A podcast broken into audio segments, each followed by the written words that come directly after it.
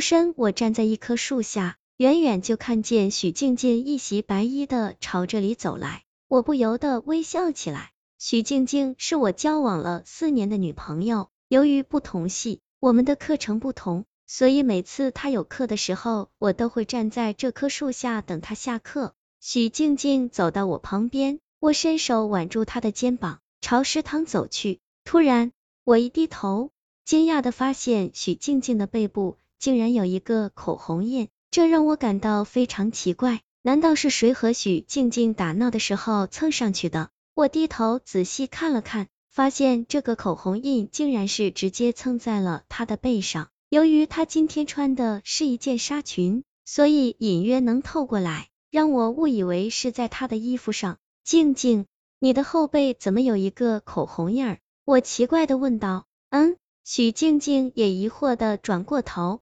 向身后看去。不会啊，你看，就是这里。我见许静静看不到，就指给她看。没关系的，应该是不小心蹭上的，一会儿回去洗洗就好了。许静静说道。因为在校外租了房子，所以在食堂吃完饭。我和许静静就回到了出租屋，不过我收拾了一下，马上就又出去了。因为已经大四，我在外面找了一份兼职，虽然待遇比较优厚，但是每天都要做到很晚，而且地点是在郊区，所以我回来的时候通常都是午夜了。回来后，许静静已经睡了，我洗漱一番也躺下了，没过多久就睡着了。睡梦中，我突然被一阵窸窸窣窣的声音吵醒。我睁开朦胧的眼睛，看向了床边，接着我大吃一惊，猛地瞪大了眼睛。许静静背对着我，坐在床边，手里拿着一面镜子和一支口红。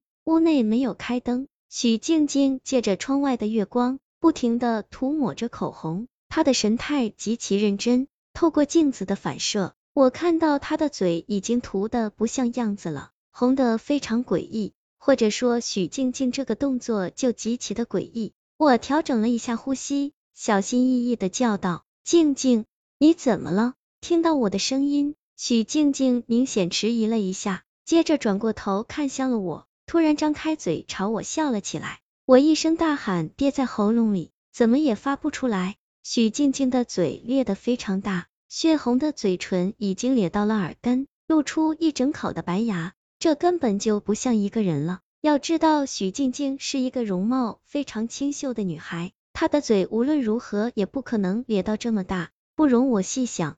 更恐怖的一幕就出现了，他的舌头一下子伸了出来，直垂胸前，在我的眼前甩了又甩。整个过程中，他的面容一直保持着微笑的样子。我的牙齿咯咯作响起来，大气也不敢出，只能坐以待毙的等待接下来许静静还会有什么反常的举动。又过了一会儿，许静静对着镜子仔细打量起自己来，她好像对自己的妆容非常满意，终于把镜子放在一旁，然后躺了下来。我以为他这就要睡觉了，谁知他突然笑着看向了我，然后一张脸朝我的脸凑了过来。外地，我们的脸已经相距不到一厘米了。就在我闭着眼睛等接下来会发生什么的时候，我突然感到许静静的嘴碰到了我的脸，她在亲我。这个平时会让我觉得非常甜蜜的动作，此刻却让我感到恐惧。我的额头渗出了很多汗水，许静静却好像全然不觉，只是翻了一个身睡觉了。我唯一能想到的就是许静静被附身了。我听过这样的事情，一个人被附身后，就会做出一些不能以常理揣度的事情。这一夜，我不知道是怎么过来的，天一点点地泛白，我的心终于放到了肚子里。我转身看向了睡在我身旁的许静静，此时天已经亮了，我清晰的看见许静静的脸上竟然一点化妆的痕迹都没有，这让我感到非常奇怪。许静静昨晚化的妆非常浓，她又没洗脸。妆容怎么会消失呢？难道是蹭在枕头或者被子上了？想到这里，我低下头仔细的观察起枕头来了。突然，我感到有些不对劲儿，一抬头就看到许静静已经醒了，正睁着一双大眼睛，奇怪的看着我。你干什么？看什么呢？许静静笑着问道。没，没什么。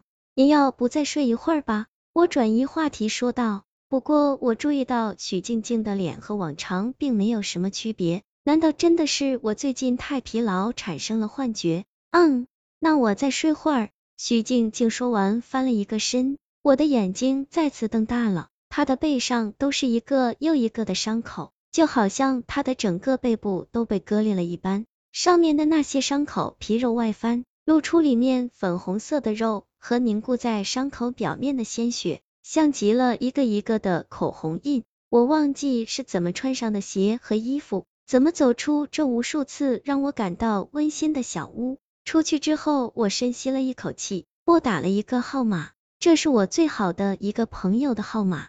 虽然上大学后我们就在不同的城市了，但是关系仍旧非常好。每次有什么事情，我们都会第一个想到对方。听完我断断续续的叙述，庄林沉默了一会儿。说道：“我虽然还不清楚是怎么回事，但是那个出租屋你是一定不能再回去了，你抓紧买车票到我这里来。”庄林的语气急促，不容置疑，但是我却突然犹豫了起来。虽然本能的恐惧让我给庄林打了电话，但是毕竟潜意识中我仍旧觉得我不能把许静静一个人留在这里，哪怕是她身上确实发生了什么诡异的事。而且越是在这个时候，我不越应该陪伴在他的身边吗？电话那头的庄林听出了我的犹豫，他急促的说道：“你这是糊涂啊！你来这里，我们一起想办法，或许还能帮到他。你如果执意留在他身边，最后不仅帮不了他，连你自己也会被害死。而且你忘了我爷爷是干什么的了？他精通阴阳学，你来找我后，我可以带你去找他。”庄林说到这里。我突然想起来了，庄林虽然对阴阳学一窍不通，但他爷爷确实是一个阴阳学大师。许静静身上发生的一切，恐怕只有精通阴阳学的人才能解决。想到这里，我终于不再犹豫。到了庄林所在的城市，已经是傍晚了。他在火车站接到我，一把握住了我的手，我的心突然平静了一些。